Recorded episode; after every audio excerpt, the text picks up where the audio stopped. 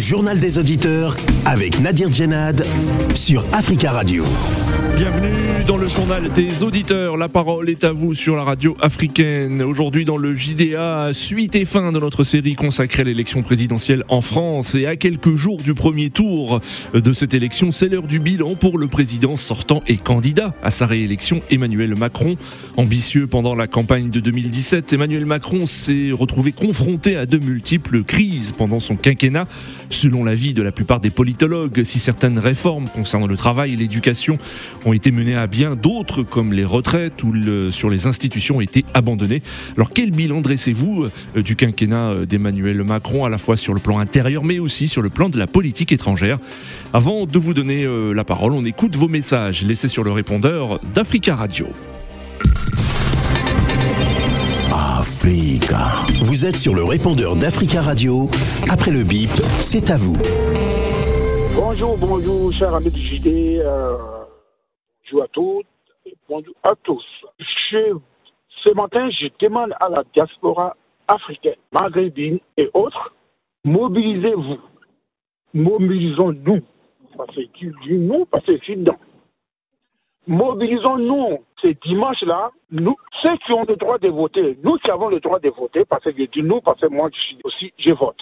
Depuis euh, les François Mitterrand jusqu'à François Hollande. Alors, mobilisons-nous, allons voter. Allons encore une fois de plus. Allons voter. S'il vous plaît. Ciao, ciao. C'était moi. Allô, oui, bonjour, euh, cher ami auditeur de Africa Radio. Je viens euh, intervenir par rapport à un certain Idriss, l'avocat de monsieur Draman Ouattara, qui a dit hier que la vie est devenue chère partout dans le monde par rapport à la guerre en Ukraine. Mais Monsieur Idriss, vous avez la mémoire, mémoire courte.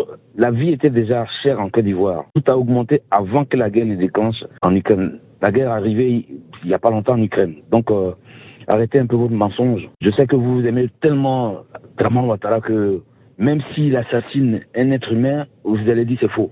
Ça, on le, sait.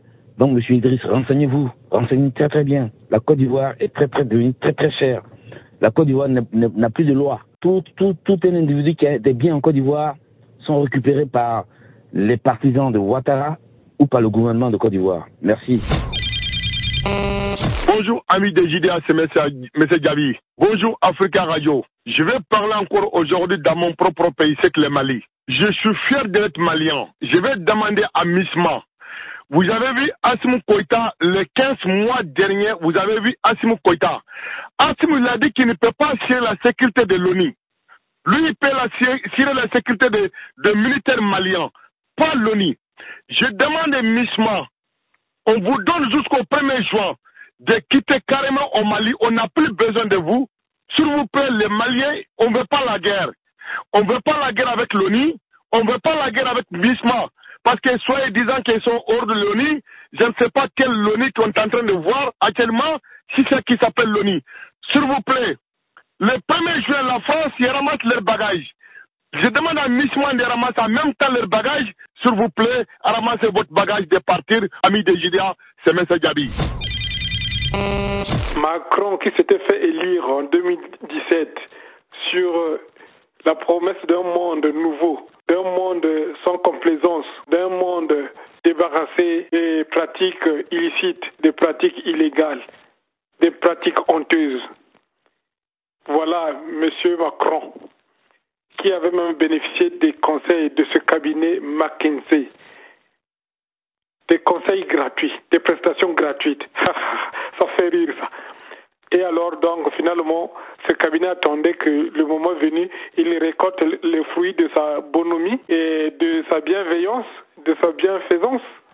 Et là, Monsieur Macron, je ne sais pas si les gens veulent encore le défendre. Parce que, au fond, je me demande quelle différence y a-t-il entre Macron et Fillon?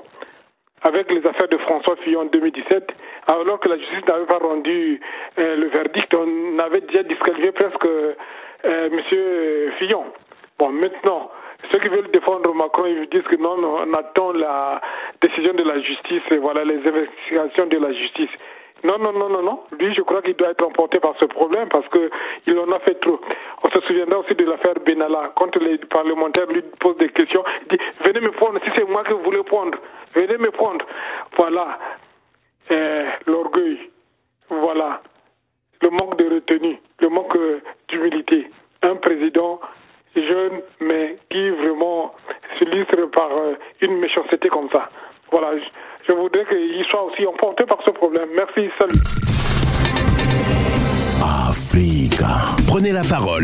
JDA sur Africa Radio. Merci pour vos messages. Vous pouvez intervenir en direct dans le journal des auditeurs en nous appelant au 33 1 55 07 58 00. Le 33 1 55 07 58 00. En cinq ans, le président de la République française Emmanuel Macron a pleinement mis en œuvre un peu moins de la moitié de ses engagements de 2017. C'est l'analyse que fait aujourd'hui le journal Le Monde. Pourtant, avant d'être élu président de la République le 7 mai 2017, Emmanuel Macron avait bel et bien multiplié les promesses comme tous ses prédécesseurs avant lui. Europe, éducation, fiscalité, santé, justice, écologie, institutions. Au total, le candidat avait formulé pas moins de 400 engagements concrets. Cinq ans plus tard, et alors qu'il prétend un second mandat, l'heure est à l'inventaire pour Emmanuel Macron.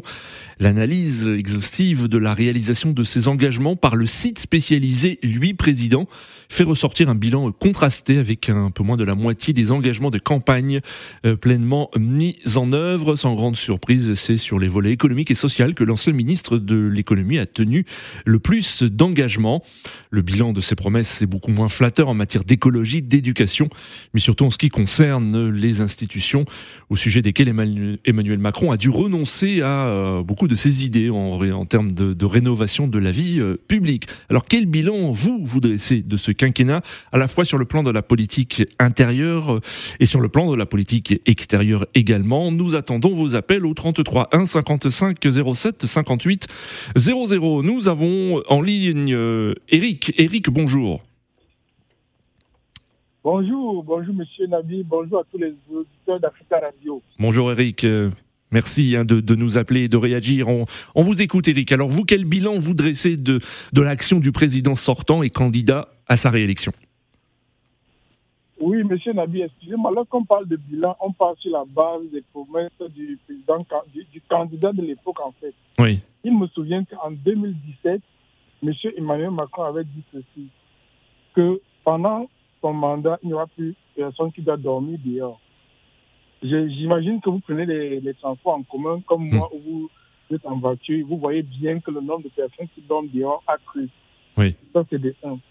De deux, M. Emmanuel Macron nous a fait savoir qu'il n'était plus en, comment dirais en phase avec les gens qu'il gouvernait. Je vais prendre deux petits exemples. Le premier exemple, hmm. c'est qu'il avait dit qu'il faut traverser la rue pour trouver un travail. J'imagine que les chômeurs seront très contents dimanche en votant. Vous voyez Et puis il a dit que pour s'offrir une veste de 4 000 euros, il faut travailler dur. Moi, je travaille 10 heures par jour en moyenne. Je travaille parfois 6 jours sur 7, voire 7 jours sur 7 je ne peux pas me permettre de m'offrir une veste de 4 000 euros. J'imagine que ceux à qui il a dit ça dimanche vont penser à, à, à, à ces paroles-là. Il a aussi dit, il a aussi dit que ceux qui n'étaient pas, euh, euh, ne voulaient pas se vacciner, n'étaient pas des citoyens. Il faut que ces non-citoyens le lui rappellent dimanche qu'ils ont le même droit de vote que lui et qu'il doit être balayé. D'accord. Maintenant, revenons sur la politique internationale.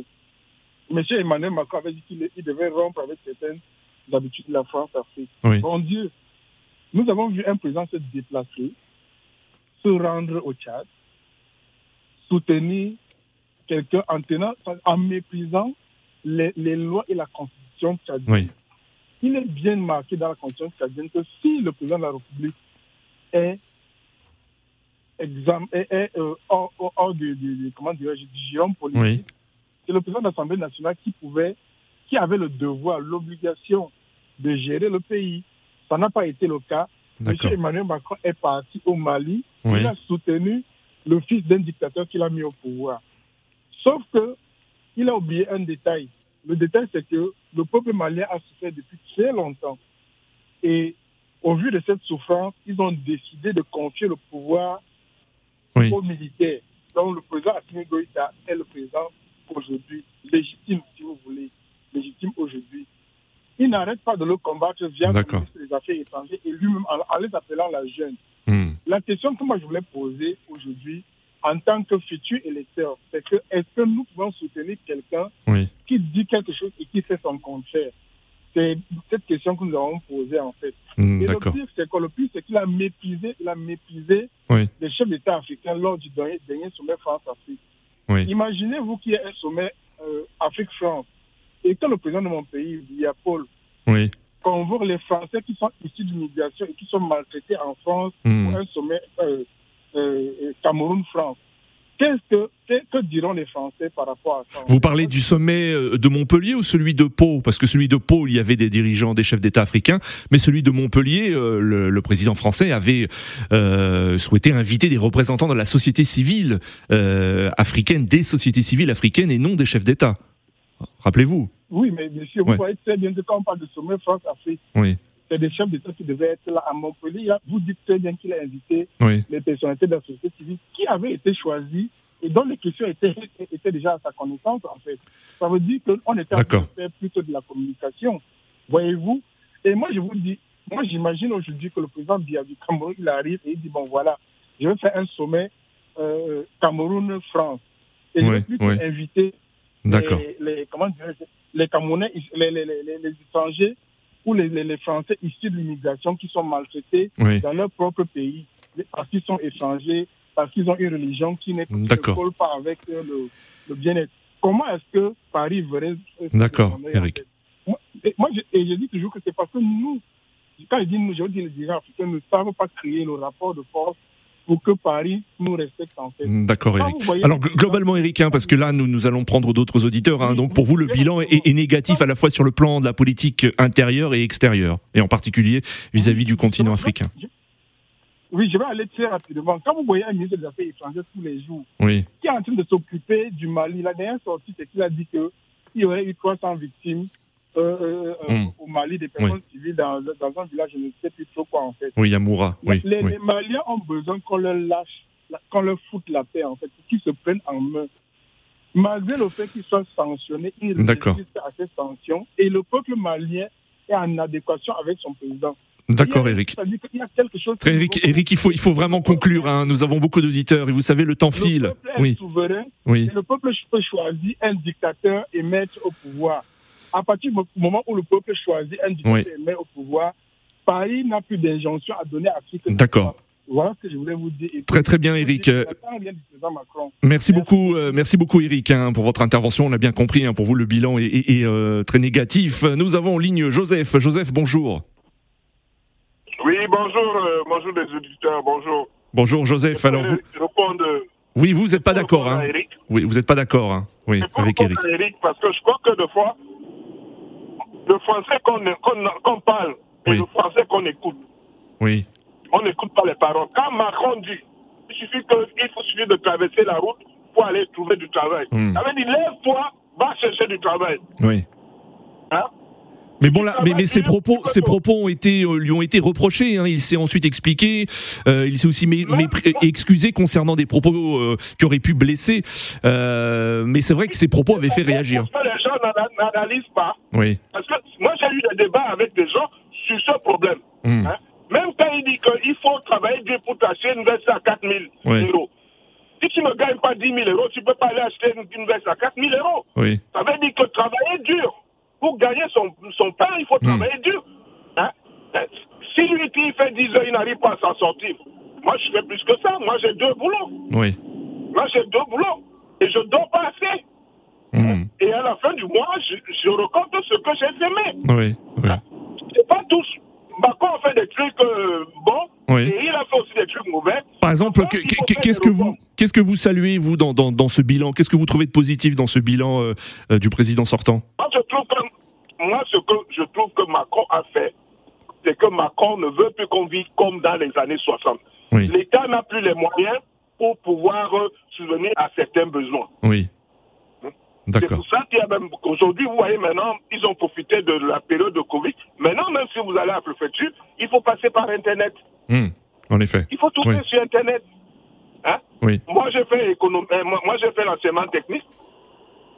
Quand on était dans le, le chapitre le, d'économie sur le développement, la robotisation, j'ai dit la robotisation, c'est bien beau de faire la robotisation, mais quand on fait la robotisation, il faut que ces gens, s'ils avaient le travail comme dans les péages où il y avait des péages, où les, hmm. c'était des gens qui étaient là, il faut les recaser après. D'accord. Ici en France, quand tu as appris à, à, faire des chaussures, oui. tu vieillis dans les chaussures. D'accord. Très bien, Joseph. Ben, merci beaucoup. Hein, pour... Ce que je voulais dire. C'est ce que je dis quand quelqu'un parle, quand analysons oui. Analysons les propos de la personne. Je laisse les autres éditeurs euh, poser des questions. D'accord, Joseph. Merci beaucoup, Joseph, hein, pour votre intervention. 33 1 55 07 58 00. rappelons que le, président Macron hein, s'est retrouvé vite confronté à de multiples crises pendant son quinquennat. Il y a eu la crise des euh, gilets jaunes, la pandémie de la Covid-19, mais aussi euh, sur le plan international la guerre en Ukraine notamment. Nous avons en ligne Serge. Serge, bonjour. Oui, bonjour. Bonjour Serge, on vous écoute, bienvenue. Quel est vous votre sentiment là? Ben, le, Mon sentiment, c'est euh, effectivement ce que vous venez de dire, c'est ce que j'ai dit à, l'entame de, de, de, mes propos. De mon propos, euh, justement, je disais que pour moi, la politique, en fait, si vous voulez, ce quinquennat a été euh, mitigé. Oui. Pour moi, il est mitigé tout simplement, vous l'avez rappelé hein, tantôt, euh, la crise des gilets jaunes, jaunes le, la crise ukrainienne, le Covid. Oui, Donc, en ce qui concerne pour moi l'aspect intérieur, la politique intérieure, pour moi, je pense que il a plus ou moins réussi à faire euh, bah, ce qu'il fallait faire. Mmh. Il était vraiment la personne, même si moi je suis plutôt de gauche, socialiste. Euh, même si bon, j'apprécie pas tout ce qu'il fait, mais là au hmm. moins je reconnais la. Sur le plan économique, par exemple, beaucoup de, d'économistes disent que la situation économique est plutôt bonne hein, en France, mais bien sûr, mais euh, ouais, mais Joseph, là, là euh, Eric a rappelé qu'il y avait encore de, de, des sans-abri euh, en France. Donc oui. oui. mais on peut pas tout régler en cinq ans. Je vais dire, il y a, il y a tellement le chantier est tellement énorme qu'il y a tellement de choses à faire. Oui, Et c'est d'ailleurs pour ça que je disais que euh, il pouvait mieux faire en fait, peut mieux faire. Hmm. Maintenant, pour ce qui n'a pas marché, moi je parlerais plutôt de la politique étrangère française. Oui. C'est-à-dire que pour moi, la politique étrangère française, elle a été catastrophique. Mais alors, hmm. la France ne s'est jamais euh, euh, ne s'est jamais retrouvée aussi détestée. Oui, oui. Vous, parlez du continent africain, hein, oui, essentiellement. Je prends que l'exemple de l'Afrique, alors que nous sommes liés depuis longtemps, c'est-à-dire que s'il y a un continent où quand même la France a un, minimum de sympathie, c'est l'Afrique. Mais aujourd'hui, vous, vous comprenez que personne ne veut plus de la France et justement, mmh, cela mmh. est dû à sa politique. Euh, vis-à-vis des euh, de l'Afrique. quand vous dites personne, hein, c'est surtout les sociétés civiles. Hein, c'est surtout les sociétés ah civiles. les sociétés euh, civiles, c'est l'image de l'Afrique en fait. Hein. Après, les politiques, ils sont nommés ou ils font des coups d'État. Vous savez bien, je vous apprends rien. Hmm. Et par contre, cependant, moi, ce que je dis, c'est que c'est la suite de ce qui se passe au Mali. C'est la même suite de ce qui se passe en Ukraine aujourd'hui. Vous hmm. imaginez aujourd'hui, j'ai suivi dans les informations comme quoi euh, l'ambassadeur de, de, de, la Russie a été convoqué. Oui. A été convoqué au ministère des Affaires étrangères. Mais mmh, mmh. attendez, on rêve. Quand vous pensez que le ministre des Affaires étrangères a traité le président Poutine de dictateur, mmh, mais qui c'est qui les a convoqués? Et en plus, aujourd'hui, ce qui se passe, c'est la version officielle de l'État de Russie qui dit comme quoi cette histoire de génocide, en fait, ça a été euh, quelque chose de, de préparé. Ah, ah, c'est quelque chose d'officiel. De, de, je ne comprends pas qu'on puisse C'est pour ça je vous dis, ce sont des erreurs que. Oui, mais justement, Serge, à propos de l'Ukraine, euh, beaucoup hein, saluent justement le, le, fait que le président Emmanuel Macron est l'un des, des, rares dirigeants euh, euh, occidentaux à, à, encore discuter avec Vladimir Poutine et tenter une médiation avec le, son homologue ukrainien Volodymyr Zelensky. Oui, mais c'est tout à fait normal puisque vous savez. que c'est tout à fait normal. Le président Biden ne parle pas avec euh, avec Vladimir Poutine. Oui, mais, on est en Europe. Le président français, il est le président. En fait, c'est lui qui. Oui, c'est vrai. il est le président du Conseil européen euh, actuellement. D'accord. Il, est dans son rôle. Et puis aussi, il faut pas oublier aussi que la France a beaucoup d'intérêt en Russie. Donc, hmm. il peut pas du jour au lendemain. Moi, je pense que il est réaliste il peut pas. Il sait très bien que si demain le, la Russie décidait de, de, couper le gaz et d'autres choses qu'on on achète, on aura du mal. Et on n'est pas préparé pour l'instant. Tout le monde le sait. Moi, je pense que là-dessus, mais si sur sa politique étrangère où il n'a pas réussi, il y a quand même une chose que je peux aussi lui accorder, c'est d'avoir gardé ce contact. Mais on sait très bien que le contexte est justement pour sauver la pape et pour sauver les intérêts de la France. Voilà hmm. tout ce que j'avais à dire aujourd'hui. D'accord, Serge. Ben, merci beaucoup pour votre intervention et on vous souhaite une très belle journée. 30... merci. 33 1 55 07 58 00. Alors, quel est votre avis hein? Nous avons entendu euh, des avis euh, plutôt euh, mitigés hein, concernant le, le, bilan d'Emmanuel Macron, d'autres qui expliquent qu'il n'a pas eu assez le temps de, de, de, faire tout ce qu'il voulait faire. Quel est votre avis hein Nous attendons vos appels. Nous avons en ligne Yves. Yves, bonjour. Bonjour Nadir. Bonjour Yves. C'est la première fois que je participe. Ah, ben bienvenue dans le journal des auditeurs d'Africa Radio. Pourtant, j'ai essayé depuis euh, plusieurs fois d'essayer de, participer. Alors, je, je ne suis pas le défenseur de Macron. Hein. Je suis français, je suis d'origine camerounaise, comme Eric. Oui. Bon, je rigole. Euh, mais mais j'ai quand même l'impression qu'Eric est là pour, pour une campagne. Je, je, ne suis pas là pour une campagne, mais, mais il faut quand même reconnaître que la France, c'est Macron qui l'a dit, est difficilement gouvernable. Hmm.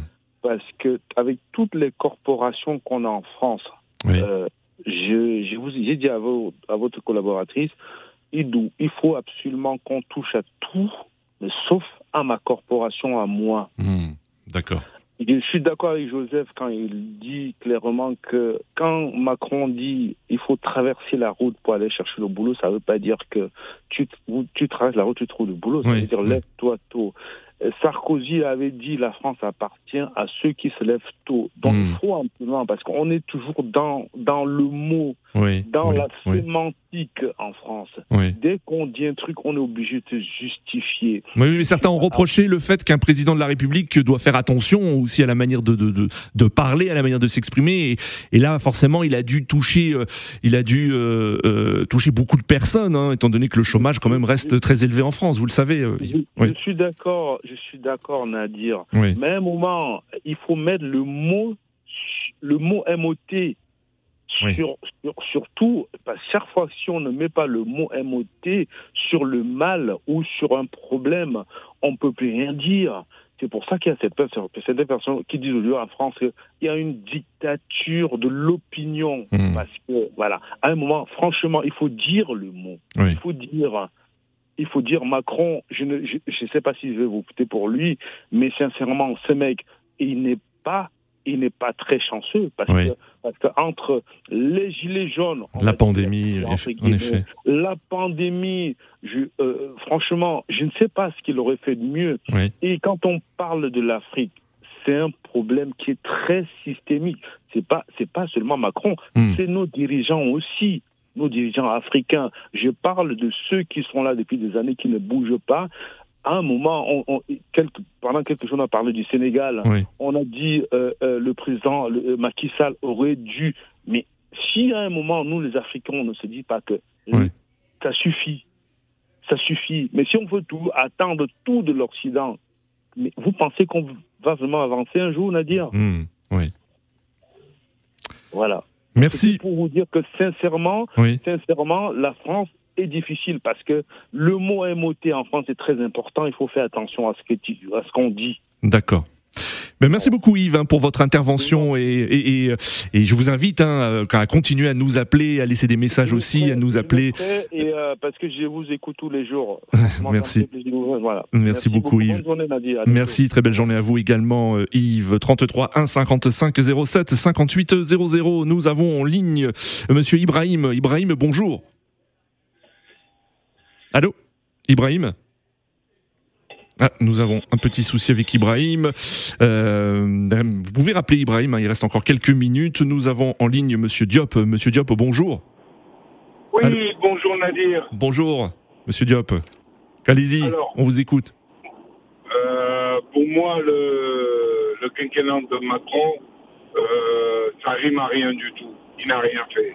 Ah oui. Il n'a rien fait. Vous êtes radical, hein, catégorique. Hein. ben oui, sérieux. Oui.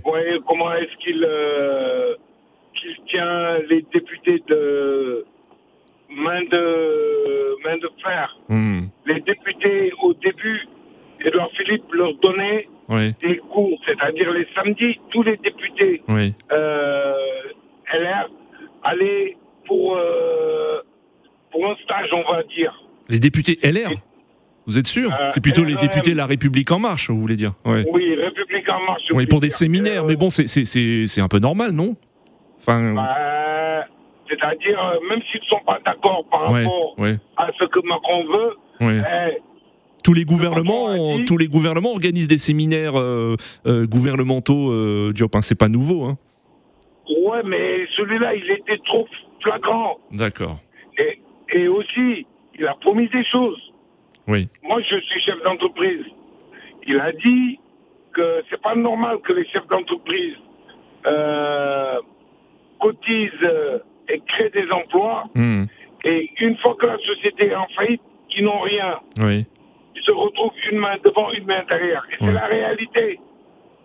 Alors, il voulait mettre en place le système que les chefs d'entreprise touchent au moins le, euh, les assédiques. Oui. Bah, il a reculé, le gars. Ouais. Mais est-ce que pendant la, pandémie de Covid-19, euh, euh, quand même, l'État a été présent quand même pour aider les, entreprises durant cette pandémie? Les entreprises qui ont souffert, hein, toutes les entreprises. non? Pour ça, pour ça, je vais vous dire, il a plutôt été, il a plutôt donné de l'argent aux restaurateurs. Oui. Et donné cadeau, je vous dis. Parce que tous ces gros restaurateurs qui étaient là en train de hmm. parler à la télé, de râler, oui. qu'est-ce qu'ils faisaient De la vente à emporter. De la vente à emporter. Les gars, euh, Nadir, oui. vous êtes sur Paris. Regardez tous les restos de nos jours, ils se sont refaits à neuf. Hmm. Regardez très bien tous les restos, avec l'argent qu'ils ont reçu, les gars, ils ont refait le resto à neuf pour mieux nous taxer. Alors que euh, qui était sur le terrain à part les infirmières. Oui. Nous, taxer, vous voulez dire que les prix ont augmenté, hein, les prix dans les restaurants, c'est ce que vous dites ben ouais, bien sûr. Bien sûr. Bon. Alors qu'ils ont reçu de l'aide. Mais ils ont quand même souffert, ils étaient fermés hein, pendant de longs mois, hein, souvenez-vous quand même. Mais non, mais non, justement, ils n'étaient pas fermés il faisait de la vente à emporter. Oui, la vente à emporter. Je ne veux pas donner un nom. D'accord. Il y a un grand chef. D'accord, euh, monsieur Diop. Ces trucs à 19 euros. Oui. Mais il y avait une queue pas possible devant son resto. D'accord, euh, monsieur Diop. Hein, nous arrivons à la fin de, de, de, l'émission. Si vous pouviez juste conclure. En un mot pour vous, donc le bilan est négatif, hein, c'est ce que vous dites. Bah écoutez, voterai pas pour lui cette année. D'accord. Merci beaucoup, Monsieur Diop. Nous arrivons à la fin de ce journal des auditeurs. Merci à tous pour vos appels euh, et continuez à laisser des messages sur le répondeur euh, d'Africa Radio, des messages que nous euh, diffuserons demain. Et sachez que demain, ce sera la libre antenne. Vous pouvez bien sûr revenir sur l'élection présidentielle en France, mais aussi aborder d'autres sujets. Vous savez, l'actualité est toujours très riche. Rendez-vous donc demain pour un nouveau journal des auditeurs sur Africa Radio. Très belle euh, fin de journée à vous. À demain.